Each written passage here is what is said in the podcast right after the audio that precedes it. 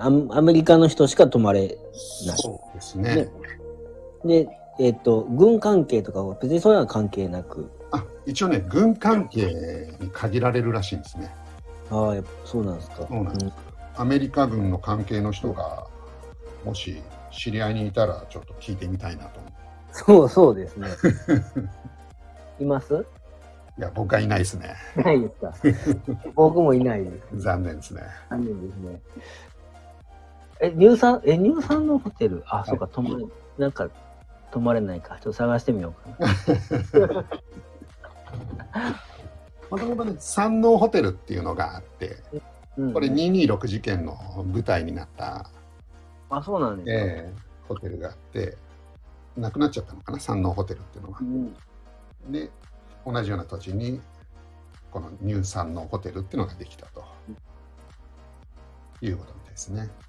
あの、そ外からきっと見られたんやと思うけど、はいほんならもう、え、英語だらけなんですか？その乳酸のホテルは。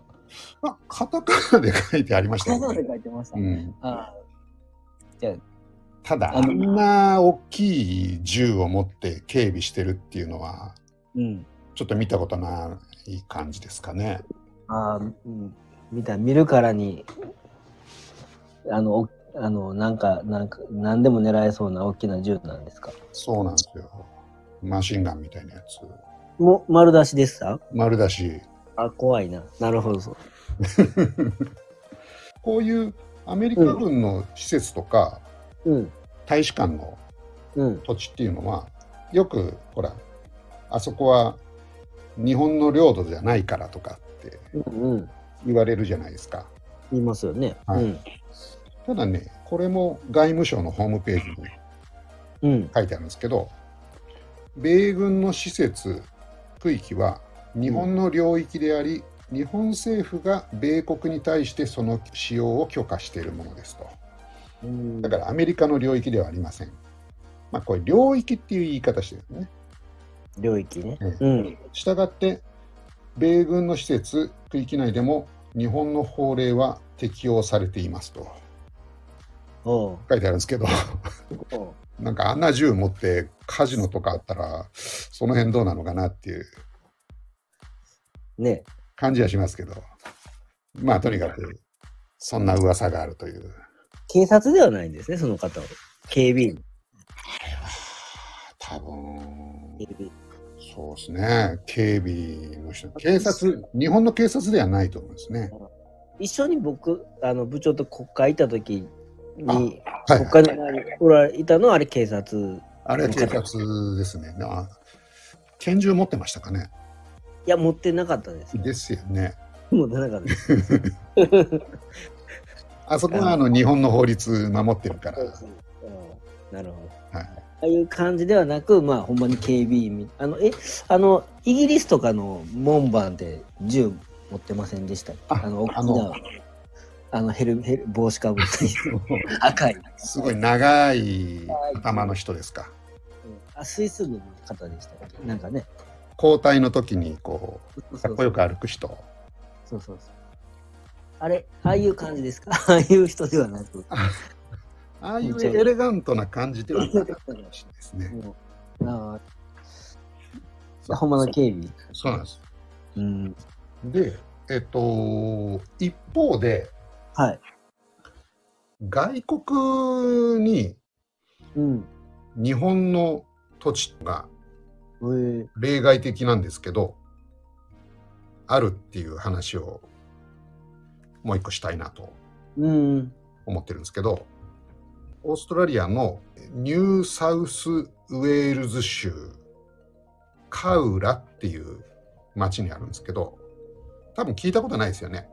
ないですね。南の方かなぐらいの。あ はい。これ地図で見ると、うん。オーストラリアの大きな都市っていうと、シドニーがメルボルン、メルボルンで、その間にキャンベラっていう都市があって、首都ですね。ですね。その辺りに割と近い、あ、そうなんですか。はい、ところなんですけど、うん。まあ、地図で言うと、ちょっと近いなと思ったんだけど、うん。距離測ると300キロぐらいあって、まあ、オーストラリアって広いんだなって改めて思いましたけど。はい。でそのこのカウラ、はい。どんな町かっていうとうん、もともとね、太平洋戦争をやった時に、あの収容所があったところなんですよね、捕虜の。うーん。で、そこに日本人がたくさんいたんですけど、うん。この収容所って非常に待遇も良くて、うん。あの特にみんないじめられたりとか、そういうことはあんまりなかったみたいなんですけど、うんそうすると、たくさんそこに日本兵の人がいて、俺たち、こんなにのんびりしてていいのかっていう感じの雰囲気が出てきちゃったらしいんですね。はい。要するに、いや、外に飛び出して戦うべきじゃないかとうん。いうような感じで、うん。集団脱走事件が起きてしまって、うん。結構な人数亡くなったっていう事件があったんですよ。うん。235人か。まあオーストラリア人も4人亡くなってるんですけど、うん。これカウラ事件っていう大きな事件になった。はい。えーまあ、その時の人たちを、の日本人墓地を作って、うん。で、オーストラリアの政府が、まあ、遺骨とかを管理してたんですね。はい。で、かわいそうじゃないですか、その、もう戦争も終わったし、こんな外国にいてもかわいそうだから、あの日本に引き取りませんかと、打診をしたんですけど、うん。まあ、まだちょっとね、その戦争終わってから間もなかったっていうことも多分あると思うんですけど、うん。遺族の人たちとかもうん。受け取らないっていううん。感じ。が多かったみたいなんですね。うん。うん。で、まあ、そうは言ってもかわいそうだなということで、うん。オーストラリア政府がここに日本人のお墓を建てて、うん。このカウラ事件だけじゃなくて、まあ、いろんなところに日本人のその戦争の時にうん。亡くなった人たちっていうのがいてうん。全部集めて、うん。まあ、500機以上になっちゃったらしいんですけどうん。でそこで墓地を作ってでその墓地を日本の土地っていう形にしてあげればうん。この人たちも日本に帰ったっていうことになるよねっていうことですごい。そうなんですよ。そういったオーストラリア政府の計らいによってですね、うん。一応ここを永久借地うん。っていう形で寄贈してるうん。っていう土地があるという。え、それは、ぼ、墓地がっていうことですね。と、あとね、日本、日本庭園みたいのも作ったみたいなんですね。うんうん。らその一帯をおそらく日本に。日本の、ここは日本だよといううんうん。形にしてるという。うーん。すごいね。そうなんです。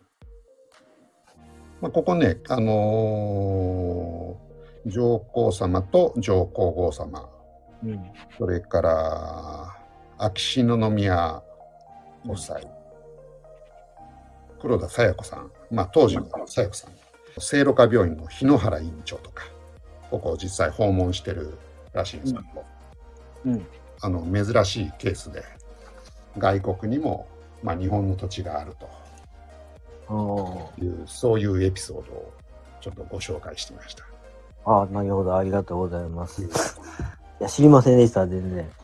きっと、ね日本って、えーっと、そういうふうに、海外行って亡くなってる方は、ね、たくさんいて、まあ、その、日本に帰ってこれた人、いいんかった人は、まあ、いろいろですけど、まあ、そんなふうにしてもらえたら、まあ、日本。オーストラリアの人も結構優しいですよね。